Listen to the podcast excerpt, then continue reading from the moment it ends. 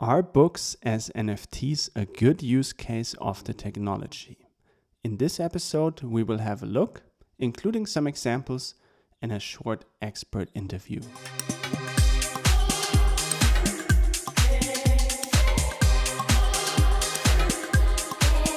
Hello and herzlich willkommen to the Bernhard Neumann podcast. Here you get insights, assessments, and knowledge around the topics of Web3, NFTs, and crypto.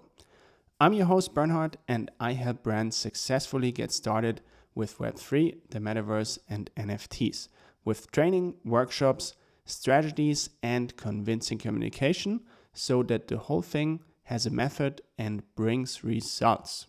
So, NFTs and books. Let's keep it simple for this one. I know publishing is much more than books, but um, I think for, for all the comparisons or for the ease of this episode, we focus on NFTs and books.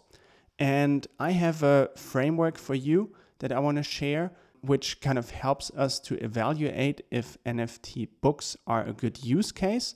But before that, I want to give some background that I also needed in order to really grasp the topic better. So let's jump right into it.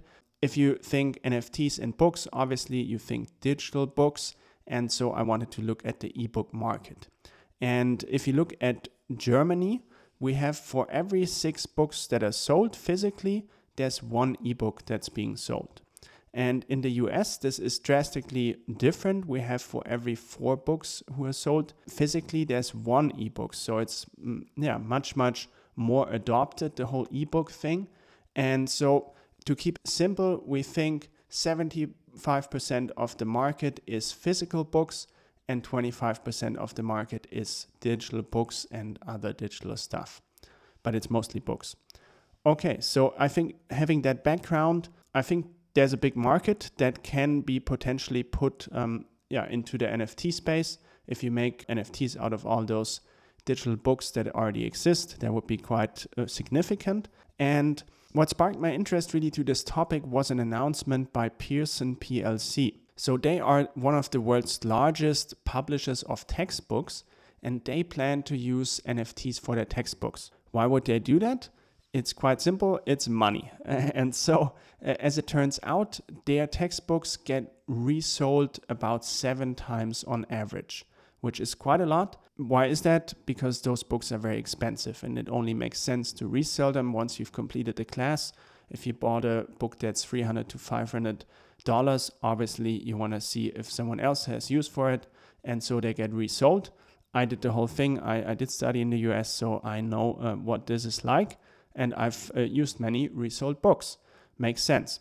So, um, why did Pearson PLC want to jump on NFTs now? It's the thing called royalties. As we see in the art market and in the NFT market as well, uh, royalties have played a big role.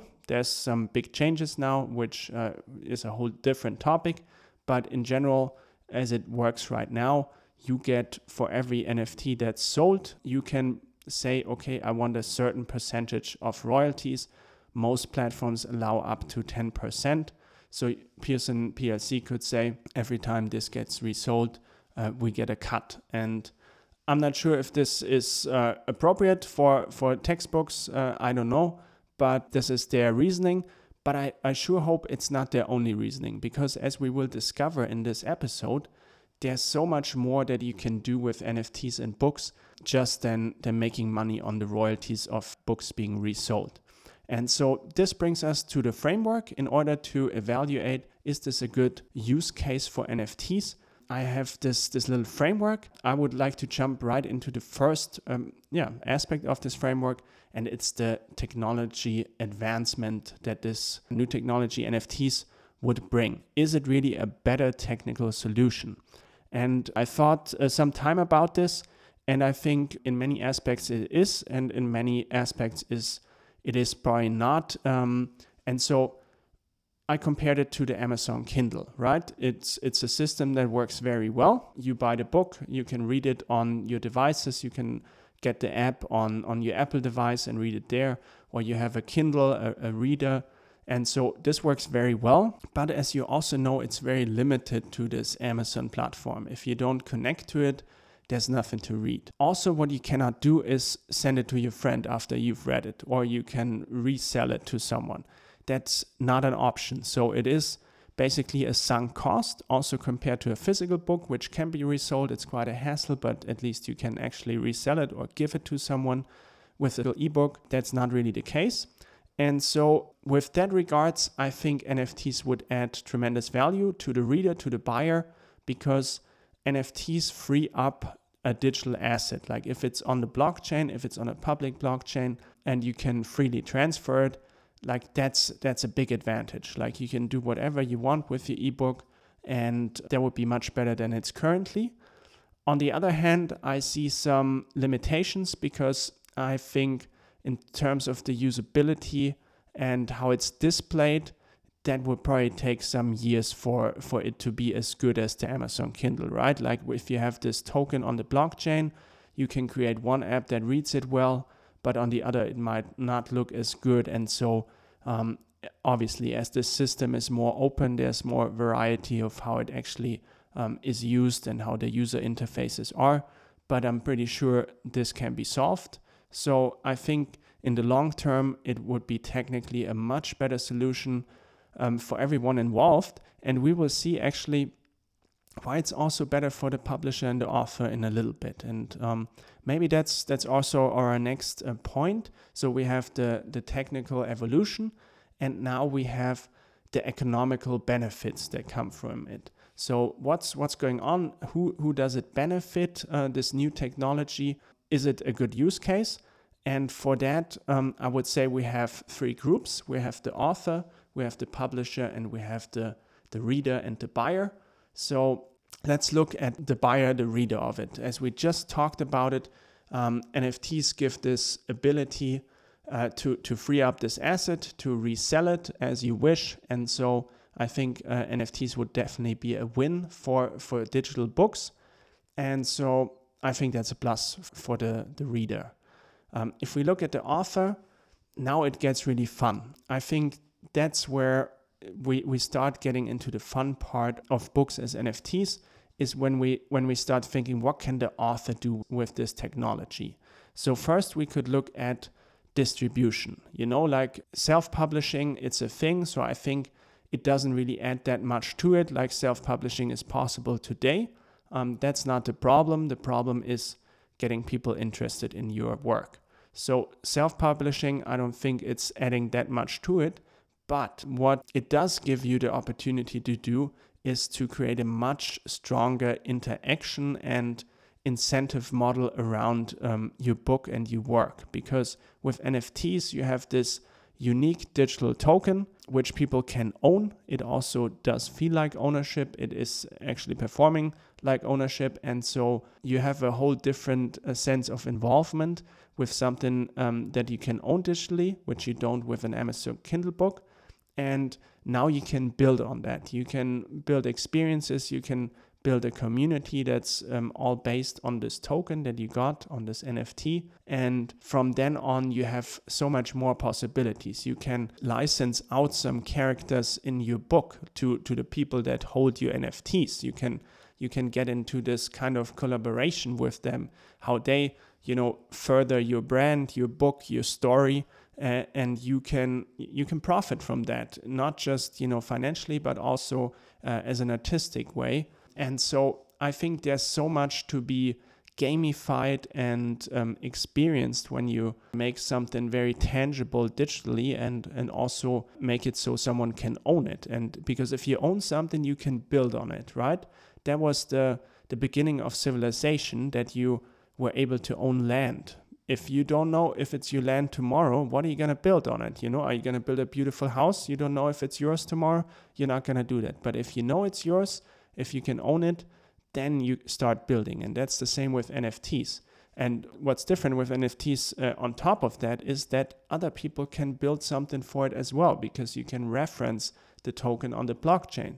You can say everyone that has the token from this author uh, gets to experience something um, on, on our website. And so it opens up this whole system of beautiful things that can come out of it. And there's really no downside in this regard. It's not like it's creating spam, it's just opening up opportunities for author, for the community to interact with this digital thing called your book as an NFT. And the same goes for the publisher, right? If the publisher's role is to actually get the attention, to curate, to um, to give this structure to everything, um, then they will win as well. If you make this this book a whole lot bigger in terms of the story, in terms of the community that can interact with it, there will be a lots of ways for publishers also to benefit from that financially. And so I think if we look at the, the whole thing, the economic factor of um, of this new technology, I think it will bring a lot of positives to all of the stakeholders. And um, yeah, so I think that's that's a strong win on this side. So the next topic for me in terms of evaluating uh, the use case of books being NFTs is the whole, you know, adoption. Can we get enough people to use it? Are they really interested in it? Is there demand? And for that, I did ask an expert. I was at the DMEXCO last week, and so there was Alex. Um, he and his company. He's building, you know, a platform where authors can easily uh, publish their books as NFTs. And so I talked to him, and let's have a listen what he thinks uh, has to happen uh, for mass adoption. What what needs to happen for you know NFT books to go more mainstream? Like, what do you see ahead? Um, yeah, well, first I think each project needs to have something special, some extra um, offer for uh, the NFT space. Um, it can also work with just a book. I mean, you can put the, the same book which you find on Amazon on the blockchain, and you can brand it as a special edition. Like in the past, you have the paperback and the hardcover. And the hardcover is more, yeah, it's fancier, it's nicer, maybe has uh, a golden, I don't know, print or something. That would be the equivalent of the digitized world, an NFT. It's a special book. But with this special book, uh, if you leave it like that, you lose lots of opportunities. You can add unlimited number of um, features, uh, utilities. Um, you can add uh, new chapters yeah, only okay. to the uh, NFT holders. You can create PFP projects, for example, with characters from the book. Oh, I see where this is Uh, going. And if the author or the publisher is really open-minded, you can engage the community. You can create uh, the um, opportunity for the fans to write their own little stories, to uh, build on the book itself. Um, and if you are even bolder, you can give ownership to the community to certain characters or to all characters, and you can print mugs with that character or whatever. So I- I the love it. opportunities are endless. They it's are endless. only um, how much the publisher or the owner of the project wants to um, put into this, how much effort they want to put into it. I honestly love this, but coming back to my question, how do you see it? Like, how do we get there? Like, I, I love the vision. I feel like this is an awesome product for, for everyone, for the publisher and the consumer. But how do we get to where this is, like, actually, like, I'm not sure if it's ever going to be on Amazon or like, how does this get mainstream? I think small steps. Um, just be in the in the market, launch one product with one or two utilities, and then uh, take it from there. I think it's trial and error. The industry is very uh, it's very young. It will still grow a lot in the future. I think um, the current uh, technological options will be much different in a couple of years, I think. So uh, planning for a very, very long roadmap ahead, I think, doesn't really make sense. Just get into the game, get your hands dirty, launch a project. One or two utilities, I think, should be enough to be different than any other ebook or audiobook. One very straightforward uh, utility would be to create the audiobook for the ebook. And this can be an unlockable and you can put it on uh, on this NFT and this is already very different from the ebook. And it's I think enough to uh, to have some early adopters uh, to have some fans to communicate with them on Discord based on the uh, NFT they hold. So you can just engage and create um, a community. And I think ideas will come along yeah. the way. You're getting me bullish here. Not gonna lie.